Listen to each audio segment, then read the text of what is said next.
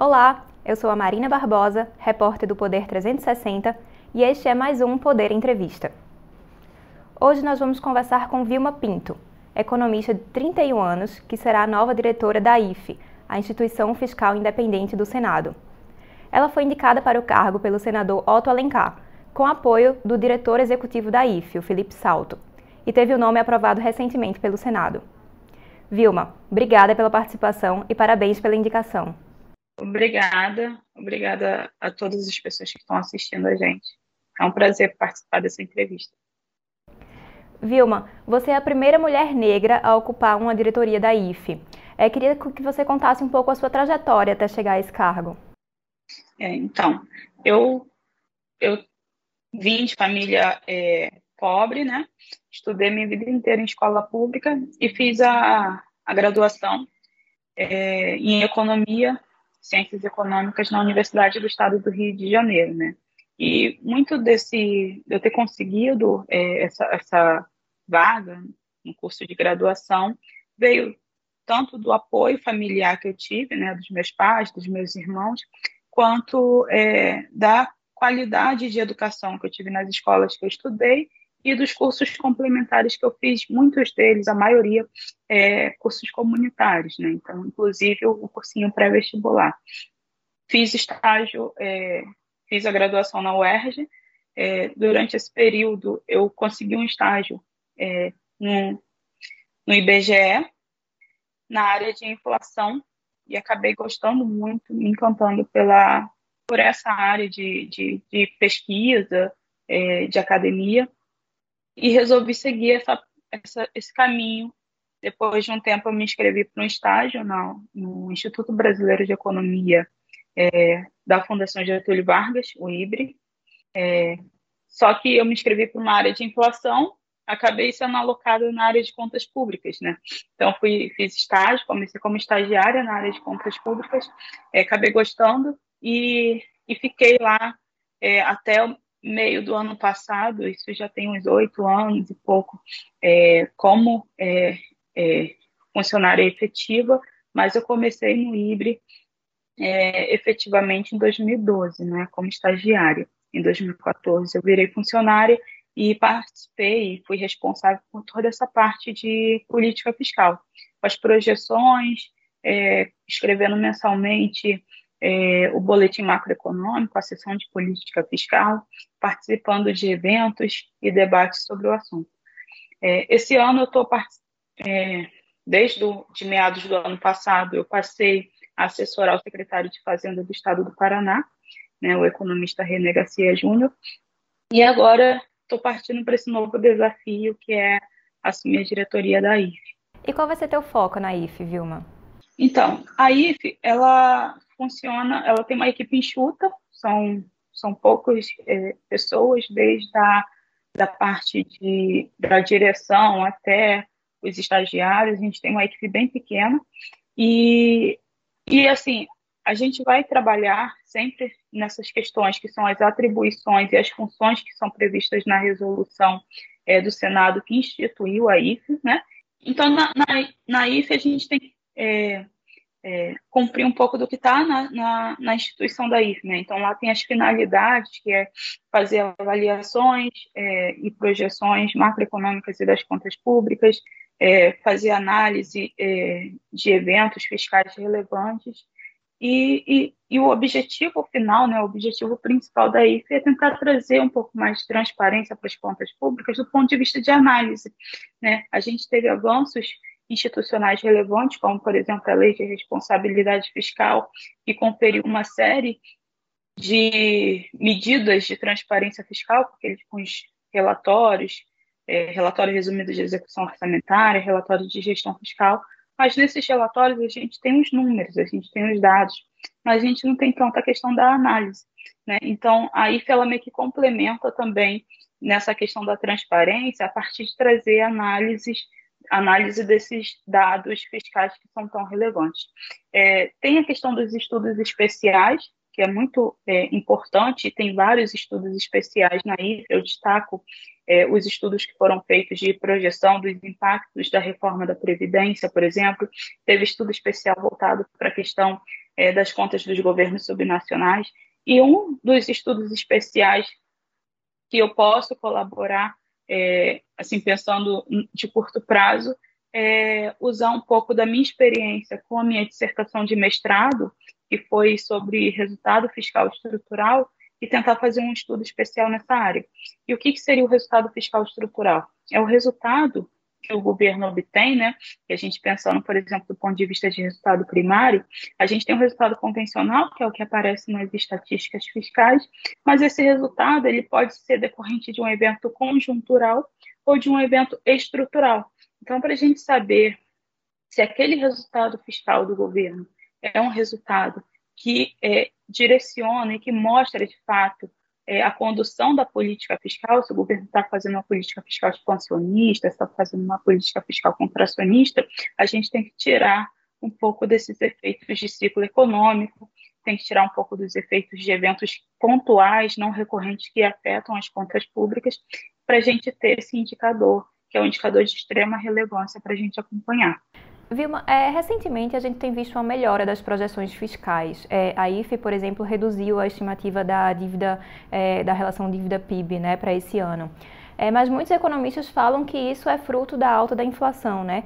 Qual a tua análise sobre a situação atual das contas públicas? Esse seria também um, um problema que a gente poderia analisar melhor se a gente tivesse um resultado estrutural? Sim, com certeza. A gente, é, tendo essa, esse indicador de resultado fiscal estrutural, a gente consegue é, entender melhor é, o desempenho e o acompanhamento das contas públicas, mas olhando um pouco para as estatísticas de curto prazo que a gente tem hoje, o que, que a gente observa?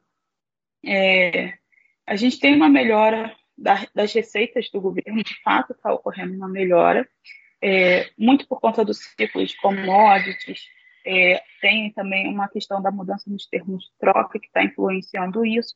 É, então, a gente está tendo uma melhora na receita. É, essa melhora na receita é uma melhora é, que a gente entende, né, apesar de não ter os estudos é, é, atualizados dessa, nessa linha, a gente entende que seja uma melhora conjuntural, que vai durar pouco tempo. Não, não, é uma, não houve uma mudança estrutural que provocasse essa, essa alteração na arrecadação. Mas a gente tem uma melhora no numerador, né, que seria no resultado, a melhora do resultado primário contribui para uma redução da dívida, e a gente tem uma melhora também na questão do denominador, que é a questão do PIB, né? É a dívida, a gente olha sempre a dívida dividida pelo PIB nominal. E aí, quando a gente decompõe esse PIB nominal, a gente observa que o crescimento é, do PIB nominal está acontecendo de uma forma também bastante elevado, ele está ocorrendo mais por conta da variação de preços da economia. Né? Então, a gente tem essa questão inflacionária é, que está é, contribuindo né, positivamente para as contas públicas, mas é um evento é, temporário. Um outro fator também dessa questão da inflação nas contas públicas é a questão do teto dos gastos. Né? Se a gente observar a evolução do teto dos gastos, é, que desde a sua criação, né, a gente deve corrigir sempre o limite do ano anterior pela inflação acumulada nos últimos 12 meses até junho. Né? O primeiro ano do teto dos gastos, como a lei ainda não estava aprovada, não se tinha um conhecimento de qual seria a inflação de meio do ano, foi fixado uma estimativa, um valor fixo que foi de 7,2%. Então, a, o, o teto dos gastos de 2017 foi o gasto de 2016 corrigido por 7,2%, e nos anos seguintes passou a corrigir pela inflação. Os anos seguintes, 2018, 2019 e 2020, e 2021, inclusive, essa correção do teto foi mais moderada, porque a gente estava com uma inflação um pouco mais controlada. Agora, em 2021, a gente tem já os dados da inflação até junho, e a correção do teto para 2022 vai ser de 8,53%, ou seja, vai ser ainda maior do que é, houve a correção no primeiro ano da, do teto dos gastos. Isso confere uma, um aumento nominal de despesas de margem que o governo pode gastar, mas a gente tem que levar em consideração também é, quanto que tem de despesa que é indexada à inflação, né? Porque assim como o teto dos gastos aumenta de acordo com a inflação, a gente tem uma boa parte das despesas do governo que são corrigidas, que são indexadas a variação da inflação. Só que são indexadas a variação da inflação é de final de ano, né? Então a gente observa que deve ocorrer uma redução é, nessa trajetória até o final do ano, mas é, a distância, né, entre o que aconteceu no meio do ano e até o final do ano que vai determinar de fato qual será a margem fiscal do governo. Sobre o teto de gastos, é, a equipe econômica fala que, que é a favor, né, e que o teto será cumprido nos próximos anos. Mas a gente tem visto é, o presidente Jair Bolsonaro encomendar vários projetos para o próximo ano, que é o ano eleitoral. Ele fala, por exemplo, em ampliar o Bolsa Família, é, fazer mais obras, também pensa em dar reajuste para os servidores públicos. É, dá para é, co colocar tudo isso dentro do teto de gastos ou há um risco do cumprimento do teto no próximo ano? É, então, tudo vai depender dessa margem fiscal, né? Então, a gente é, é possível que você tenha uma certa margem de aumento de gastos é, não obrigatórios, gastos discricionários, por conta dessa margem, né? A inflação de final de ano deve ser menor do que a inflação que corrige o teto dos gastos, e é essa margem que deve ser utilizada é, para esses gastos é, extras, né? A questão toda é o aumento de gastos obrigatórios. Essa que seria a grande preocupação, porque se você aumenta o gasto, é, é, um gasto obrigatório, sem ter uma fonte de compensação, sem ter uma fonte de financiamento, você pode de fato comprometer o cumprimento do teto dos gastos ou até mesmo piorar um pouco a situação das contas públicas. Mas falando um pouco sobre o teor mesmo do teto dos gastos, é, eu, eu, enxergo é, como o seguinte, como o teto dos gastos servindo como um instrumento, né? O teto dos gastos é uma regra que tenta colocar uma trava no crescimento é, dos gastos é, ano a ano. Né? Então, se a gente pega, por exemplo, a trajetória da despesa e da receita do governo desde 1997, a gente observa que as despesas elas vêm em crescimento é, desde 1997. A gente tinha receitas que eram capazes de suportar esse crescimento, mas a gente não fazia ajuste é, é, muito pelo lado da despesa. Geralmente, quando tinha situações, necessidades de ajuste fiscal, esses ajustes eram feitos ou nos investimentos, quando a gente pensa em despesa, ou aumentando a receita. É, só que a gente tem um limite, né? A gente tem a gente tem um instrumento teto dos gastos que limita a despesa, só que a gente precisa pensar, além desse instrumento teto dos gastos que limita a despesa, a gente tem que pensar em como a gente limita essa despesa de forma eficiente. Né? Então, não basta simplesmente cortar o gasto é, e cortar o gasto de uma forma ineficiente, ou seja, vamos cortar só os investimentos, ou, e sem fazer reformas, ou é, vamos temos uma margem fiscal, vamos ampliar o gasto sem, sem é, pensar como que a gente vai cumprir esse teto daqui para frente. Então, essa questão da avaliação é, e do impacto e do que vai ser priorizado é muito importante. Né? Então, o teto dos gastos é um instrumento, mas é, a aplicação desse teto só vai ser. É, é, a gente só pode entender se a aplicação desse teto é algo bom ou ruim para as contas públicas se a gente pensar também como que é utilizado esse instrumento, né? Como que ele vai ser utilizado, como ele tem sido utilizado. É, então, eu, eu, penso dessa forma. Agora, sobre a questão das despesas obrigatórias, o governo ele pode fazer, ele pode criar um novo programa Bolsa Família de forma continuada, ele pode é, conceder um reajuste salarial é, de forma continuada, desde que ele indique uma fonte de financiamento, né? Então, ele pode criar, ampliar o programa Bolsa Família, que de fato é algo que é, já está na pauta do governo e a gente vê, mesmo pela experiência do auxílio emergencial, a necessidade de ampliar a quantidade de famílias assistidas, etc. Mas a gente precisa pensar em como que vamos financiar esse aumento de gastos. Né? Então, é, a própria legislação já impõe essa restrição. Só pode ser criada uma nova despesa de caráter obrigatório, de caráter permanente, se for indicada a fonte de financiamento para mesmo. É, então, para cumprir todas essas, essas promessas, aí o governo vai ter que possivelmente fazer cortes ou priorizar algumas coisas, caso queira é, cumprir todas as regras fiscais, né? Sim. É, se for despesa obrigatória, ele precisa indicar a fonte de financiamento, seja via aumento de receita, seja via corte de alguma outra despesa. É, ele não pode criar uma despesa obrigatória, uma despesa de caráter continuado sem indicar fonte de financiamento. É, despesa discricionária, algo que seja algo mais pontual, que vai ser válido somente para um ano, é, é possível fazer com essa margem fiscal. E a senhora acha que o teto vai ser cumprido? O risco é, baixou. Agora, o governo tem uma chance maior de cumprimento do, do teto. Inclusive, quando a gente olha o último relatório de acompanhamento fiscal da IFE, né, que é o último RAF, é, e aí eu estou falando do RAF de junho, o RAF de julho vai ser divulgado hoje ainda, ainda não foi divulgado, é, o RAF de junho mostrava já um, um baixo risco de descumprimento do teto até 2024, um risco moderado de descumprir o teto em 2025 e 2026 e um risco maior, né, um risco elevado de descumprir o teto se mantiver a regra como está é, elevado. É, por que se mantiver a regra como está? Porque na PEC que criou, na emenda constitucional que criou o teto dos gastos, é possível que, a partir do décimo ano, o Poder Executivo altere a forma de indexar essas despesas. Né? Então, altere a forma de corrigir esse teto dos gastos.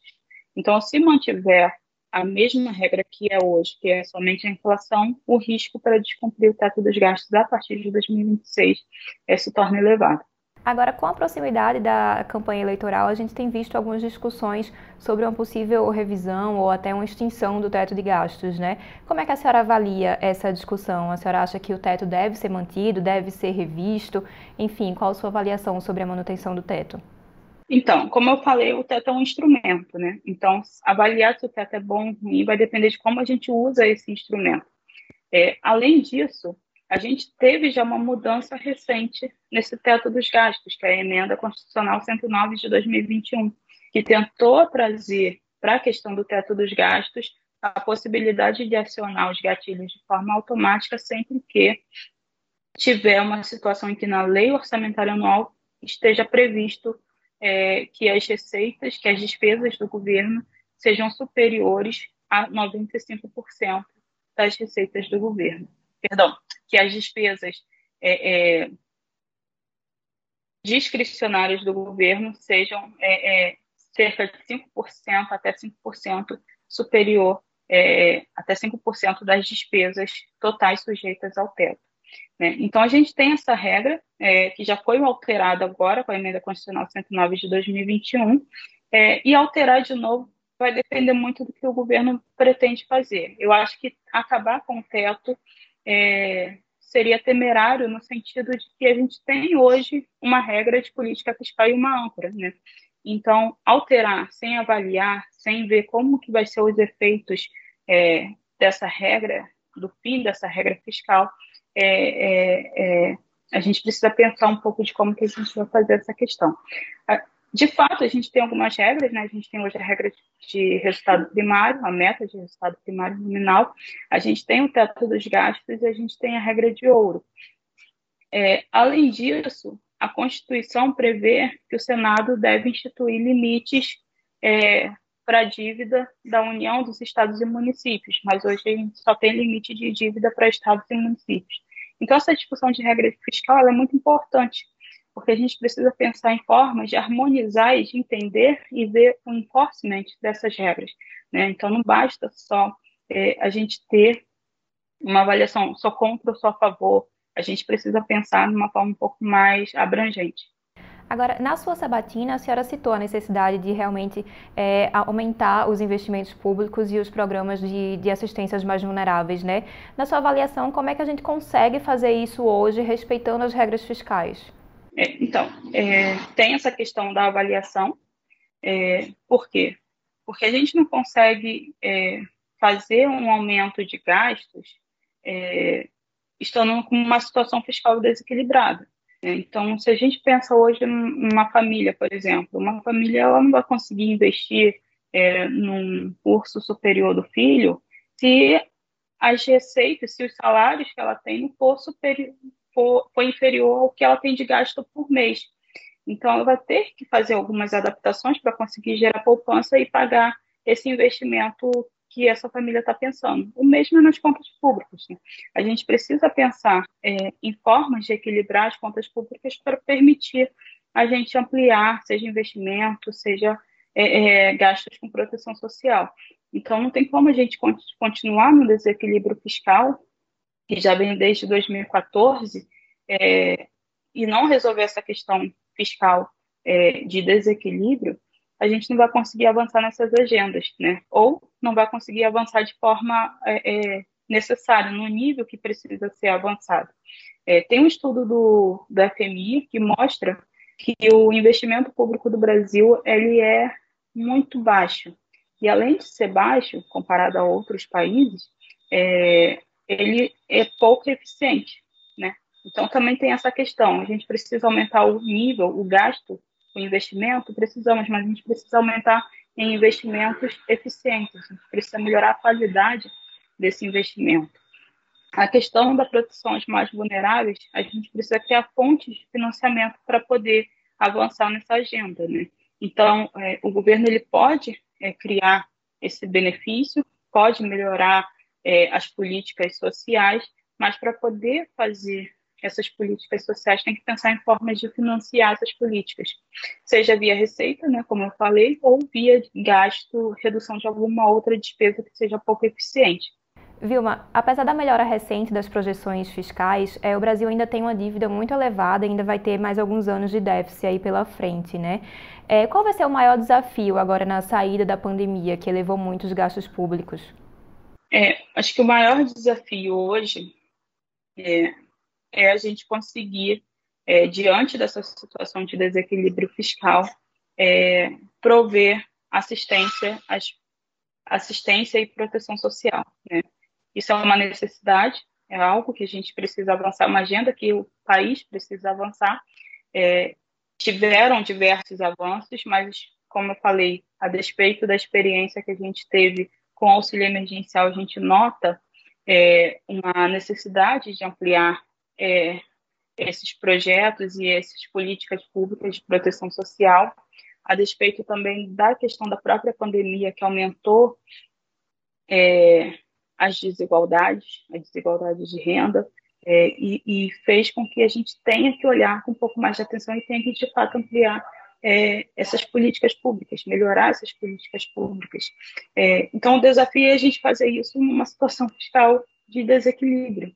Né? Então, a gente precisa pensar é, de forma rápida em ampliar é, é, esse, essa, esse rol de, de, políticas, ou ampliar ou melhorar a qualidade, ou, ou, ou é, pensar em formas de, de, de reduzir essas desigualdades, mas pensando também como que a gente faz isso diante de uma situação fiscal que ainda inspira cuidados. É, a dívida pública ela está elevada, né? É, e a gente precisa pensar também nessa questão da trajetória da dívida. Mas eu penso mais do que o nível da dívida, né? É, é, é pensar em como que vai ser essa trajetória daqui para frente. Né? A dívida ela cresceu muito é, de 2019 para 2020 por conta da pandemia.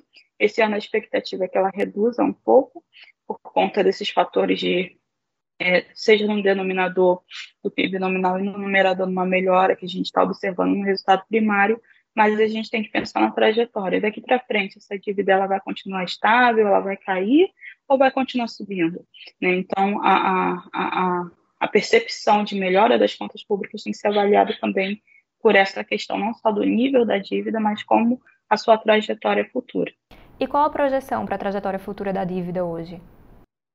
É, pensando do ponto de vista é, de é, e, e, olhando também um pouco para o que foi divulgado no último relatório de acompanhamento fiscal da IFE, é, a gente observa que a dívida ela deve estabilizar como proporção do PIB é, em torno de 2025 e 2026, e no nível elevado ainda, algo como 87% do PIB. É, e aí, a partir daí, volta a cair. É, a gente precisa fazer resultado primário para equilibrar essa dívida, para manter essa dívida estável, para reduzir o resultado primário, ele tem que ser é, superior ao que a gente está conseguindo fazer atualmente. Né? Então, o governo ele tem um trabalho de recuperar é, os resultados fiscais, tem que melhorar a capacidade, ampliar a capacidade de gerar resultado primário positivo, é, mas é, a gente ainda consegue enxergar um cenário de estabilização da dívida em torno de 2025, 2026. E o que, é que a gente precisa fazer para acelerar aí essa, essa melhora da conjuntura fiscal? É, o governo fala muito nas reformas econômicas, essa é a saída mesmo? As reformas, sim, é, é, é uma saída, porque, mas a gente tem que pensar em reformas, quais reformas a gente está falando, né? Então, tem a agenda de simplificação, é, agenda tributária, tem a agenda é, de gasto, né, que a gente teve recentemente a reforma é, da Previdência, é, tem um, um avanço é, importante, que é a criação do, do, é, do Conselho de Monitoramento e Acompanhamento de Políticas Públicas, que foi criado há alguns anos, é, que também tem essa agenda de avaliação e propor uma melhoria. E tem também na Emenda Constitucional 109 de 2025 uma previsão é, para que o governo reduza as chamadas desonerações tributárias, né? Os gastos tributários são os benefícios fiscais que o governo concede é, via é, é no momento que ele abre mão de arrecadar um, um tributo para beneficiar um setor específico. É, esses gastos tributários hoje estão na ordem de 4% do PIB, e a gente ainda não tem muita clareza dos impactos, né? E dos resultados de todas essas políticas. A gente tem uma quantidade grande de benefícios fiscais, é, a gente tem uma quantidade grande de benefício fiscal sem prazo de validade pré-determinado, e a gente precisa avançar também, é uma forma de, de melhorar as contas públicas, é avançar um pouco nessa agenda de avaliação dessas denúncias, ver o que é eficiente, o que não é eficiente e fazer os ajustes necessários. A senhora vê a disposição do governo e do Congresso em avançar nessa agenda? Recentemente, por exemplo, o relator da reforma tributária é, apresentou né, uma proposta de cortar alguns benefícios fiscais, mas já há algumas pessoas também mostrando resistência a isso.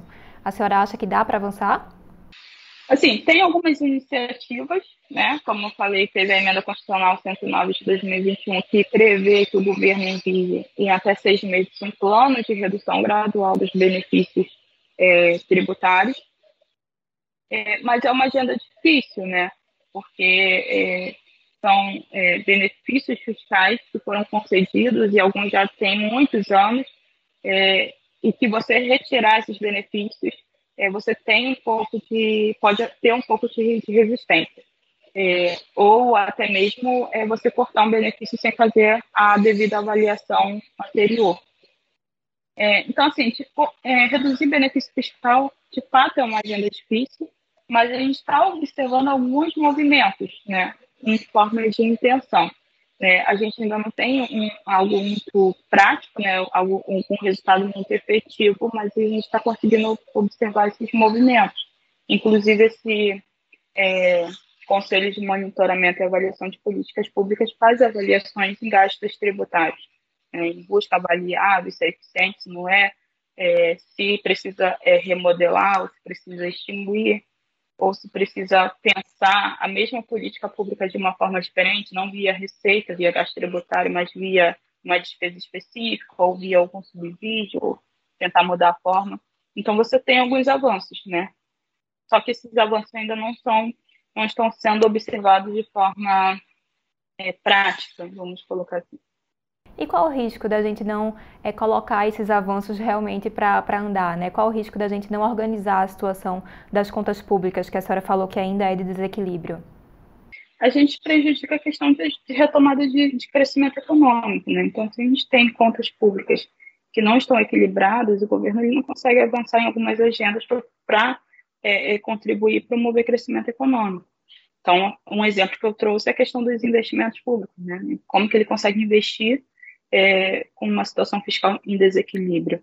Né? E a gente precisa avançar nessa agenda do investimento público também.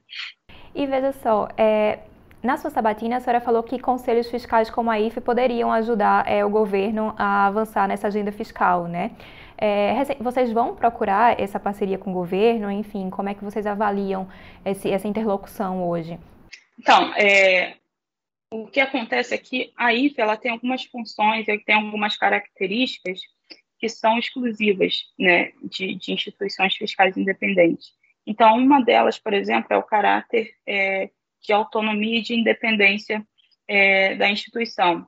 Então, essa questão da independência é, institucional, a gente trazer esses estudos, essas, essas projeções, isso vai fazer e vai dar um suporte ao governo nessas, é, é, nessa agenda.